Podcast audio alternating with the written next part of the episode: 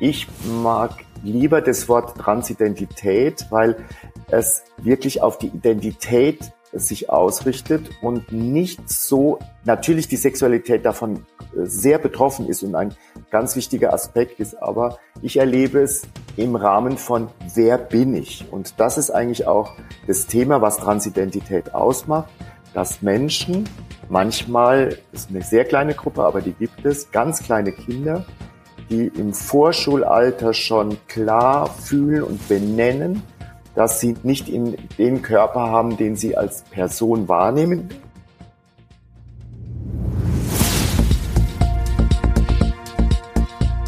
Zeit für Politik, der Podcast der Bayerischen Landeszentrale für politische Bildungsarbeit.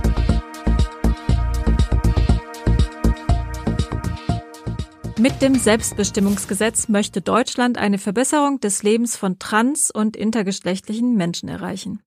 Jeder Mensch in Deutschland soll demnächst sein Geschlecht und seinen Vornamen selbst festlegen und in einem einfachen Verfahren beim Standesamt ändern können. 2023 soll dieses Vorhaben verabschiedet werden.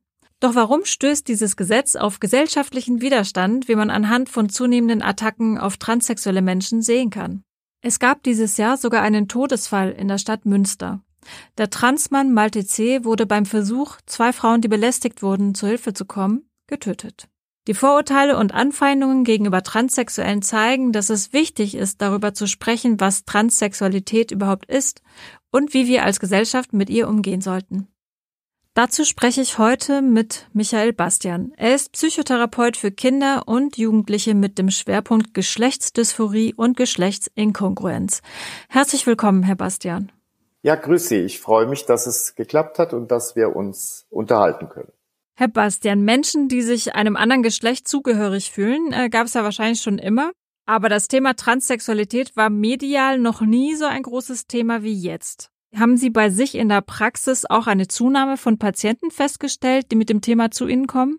Ja, nicht nur in meiner Praxis, das berichten alle Kollegen und Kolleginnen und auch die äh, Ambulanzen an den Kliniken, dass die Zahl extrem gestiegen ist, insbesondere bei den jugendlichen Transjungs, also geburtsgeschlechtlich Mädchen, die sich in der Pubertät in ihrem Körper nicht wohlfühlen beziehungsweise benennen, dass sie von ihrer Identität her männlich sind. Also auf alle Fälle mit dieser Thematik kommen sehr viele Jugendliche jetzt. Woran liegt das denn aus Ihrer Sicht? Ich glaube, dass es äh, viel verschiedene Aspekte hat. Ich glaube, wie das ja bei, wie wir das bei Thema Homosexualität auch kennen, dass es wenn man innen in eine äh, Konfliktsituation kommt, dass es Hinweise von außen braucht, Beispiele, Vorbilder, um eine Idee zu bekommen, um was es sich handeln könnte. Dieses Phänomen ist bei Homosexualität total bekannt und es spielt sicher bei Transidentität eine große Rolle, dass Menschen, die da irgendwie oft über Jahre irgendwie spüren, es ist, irgendwas stimmt mit mir nicht, aber ich kann es gar nicht benennen, kann gar keine Richtung feststellen, dass dieses Mediale, das so stark ist, natürlich viele Leute anspricht. Es gibt natürlich auch die Idee, dass da drunter auch ähm, Jugendliche sind, die vielleicht auf diesen Zug aufspringen, weil sie vielleicht andere Probleme haben oder sonst wie vielleicht sich äh, äh Probleme haben, sich irgendwo zuzuordnen oder wozu dazuzugehören. Das muss man halt genauer gucken. Aber ich glaube, dass das nicht das größte Thema ist, sondern das erste. Und was ich auch glaube, was mir so auffällt, ist dieses, was noch vor zehn Jahren oder was meine Generation angeht, ja noch ganz eindeutig war, dass dieses binäre Verständnis von Geschlecht, also es gibt Mann und Frau und sonst aber gar nichts, dass das, und das sieht man eigentlich weltweit, sich sehr verändert und sehr am Bröckeln ist. Und dass die junge Generation da verunsichert ist, aber auch eine große, ich erlebe das als große Chance, weil da vieles in Frage gestellt wird und neu überdacht wird und neu geguckt wird, was vor 20, 30 Jahren noch überhaupt kein Thema war, vielleicht sogar vor zehn Jahren Also das sind mehrere Aspekte, die da jetzt reinspielen, dass die Zahlen so hoch sind. Letztendlich sind aber die Zahlen, die dann wirklich Menschen betrifft, die dann eine Transition angehen, also die dann auch eine Hormonbehandlung beginnen oder auch Namen Personenstands ändern wollen äh, oder geschlechtsangleichende operative Maßnahmen planen oder durchführen lassen. Doch alles noch sehr überschaubar. Das sind jetzt nicht äh, unendlich viele. Ich würde gerne gleich nochmal auf das Thema, wie glücklich der Diskurs in unserer Gesellschaft stattfindet, zurückkommen. Aber ich würde gern vorher nochmal wirklich klären, was Transsexualität oder auch Transidentität ganz konkret bedeutet. Vielleicht habe ich jetzt auch gerade die Begriffe zusammengeschmissen. Können Sie uns da vielleicht nochmal ganz kurz eine kleine Einführung geben, was das eigentlich ist, worüber wir sprechen? Also mit den Begrifflichkeiten, es hieß ja die ganze Zeit Transsexualität. Das wird auch noch viel in der Fachwelt benutzt.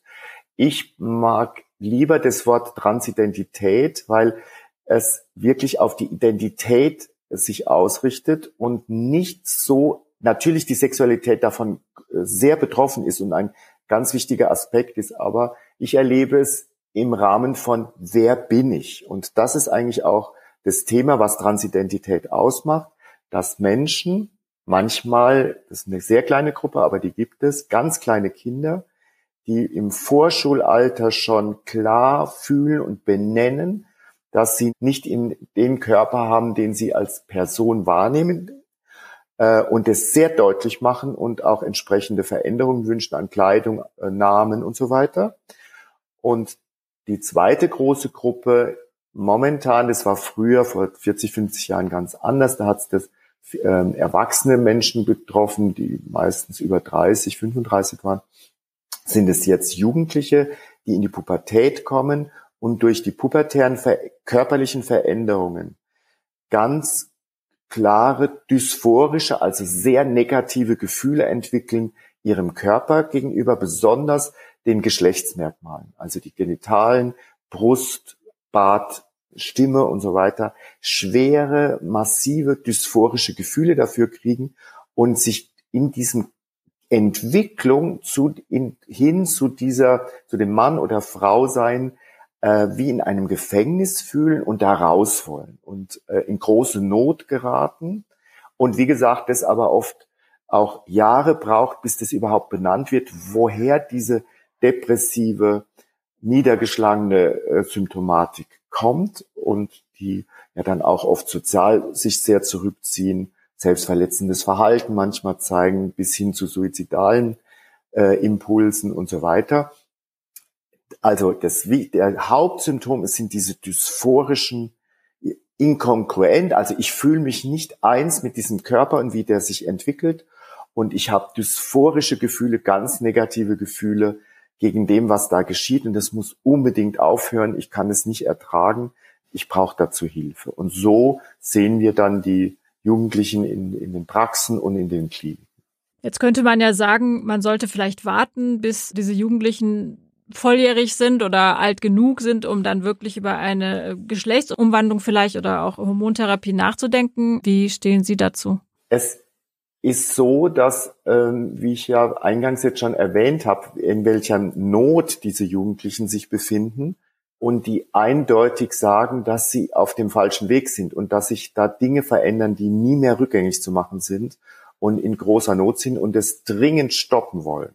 Deshalb gibt es ja auch die Möglichkeit einer Pubertätsblockade, die man ähm, zu Beginn einer Pubertät machen kann, allerdings relativ nah am Pubertätsbeginn, wenn die Pubertät zu weit fortgeschritten ist, hilft es nicht mehr. Oder die dann halt eine Hormontherapie wünschen, dass das Ganze gestoppt wird. Das, oft höre ich den Satz, dass noch Schlimmeres vermieden werden kann. Und wenn man diese Not sieht, ist es gar nicht zumutbar und überhaupt nicht umsetzbar für diese Jugendlichen zu warten, bis die Pubertät, die sie eh wahnsinnig ablehnen und zurückweisen und mit dem sie in Riesenkonflikt sind, die sie eh nicht durchlaufen, seelisch schon gar nicht und körperlich nur mit größtem Widerstand. Das ist ja keine normal durchlaufende Pubertät und die wünschen sich eine Pubertät in dem Geschlecht, dem sie, dem sie sich zugehörig fühlen was dann eine Riesenentlastung und Erleichterung ist.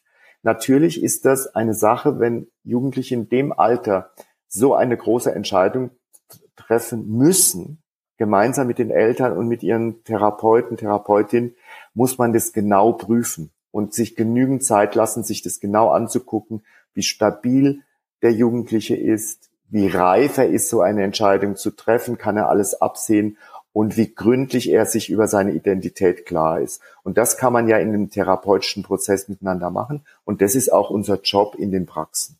Wie hoch schätzen Sie die Anzahl der Jugendlichen ein, die so eine Hormontherapie im Nachhinein bereuen? Da gibt es schon sehr eindeutige Zahlen.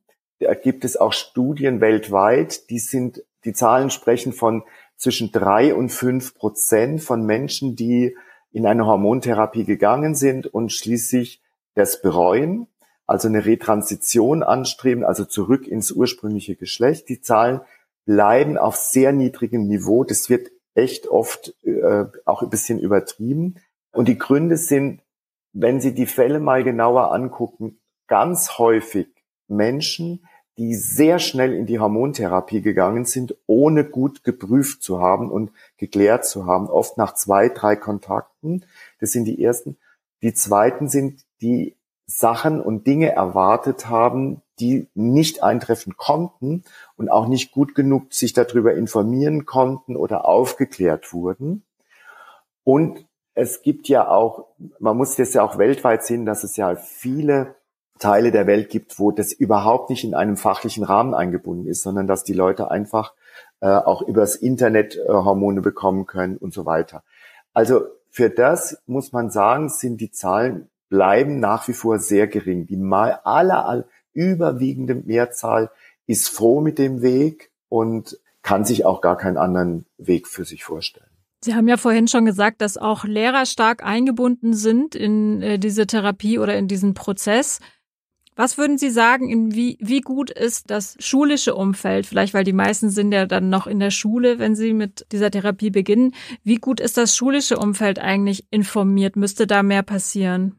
Also da hat sich unglaublich viel getan. Wie gesagt, ich mache das jetzt ungefähr 15 Jahren und es war am Anfang, waren die Schulen mit dem Thema absolut überfordert. Das hat sich sehr geändert. Die Schulen sind besser informiert und offener und ähm, wenn die ein oder zwei Transjugendliche schon mal hatten und begleitet haben, ist es dann so ein Vorgehen, was dann die Schule eigentlich ganz gut hinbekommt und mittlerweile viel weniger Probleme macht.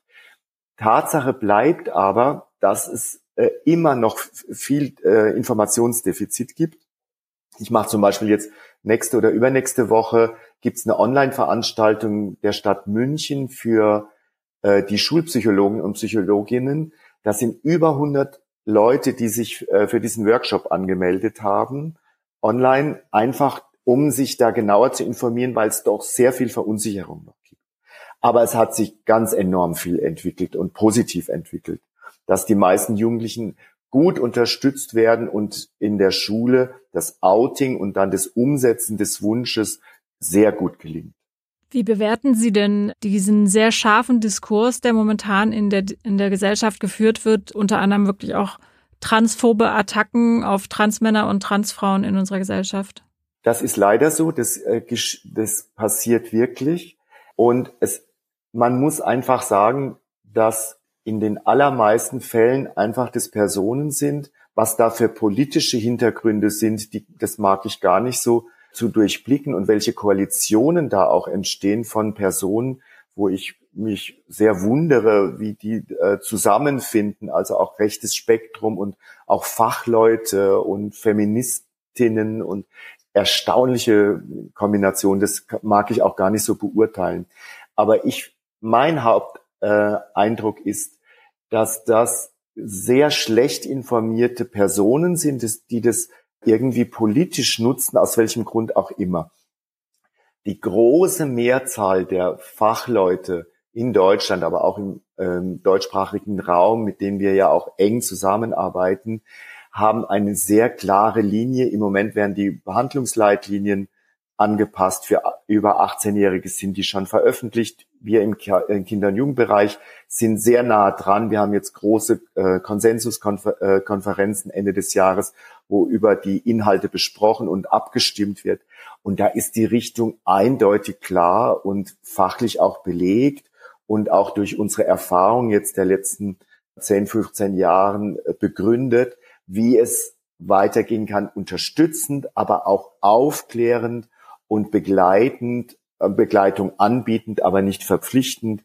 Und das wird auch die Zukunft sein. Ich glaube, die anderen eher so spalterischen Tendenzen werden, glaube ich, keine Zukunft haben. Vielen Dank, Herr Bastian, für dieses Interview. Sehr gerne, hat mich sehr gefreut. Im Rahmen unseres Unterrichtsformats Zeit für Politik bieten wir Ihnen Materialien mit Video zum Thema Transsexualität an. Im Video kommt unter anderem der Transmann und TikTok-Influencer Luca zu Wort, der über seine Transformation von Frau zum Mann spricht. Wir bedanken uns, dass Sie heute zugehört haben. Wenn Sie mögen, abonnieren Sie unseren monatlichen Newsletter, um über neue Angebote der Bayerischen Landeszentrale auf dem Laufenden zu bleiben. Und wir sind bald wieder für Sie da mit einer neuen Folge von Zeit für Politik.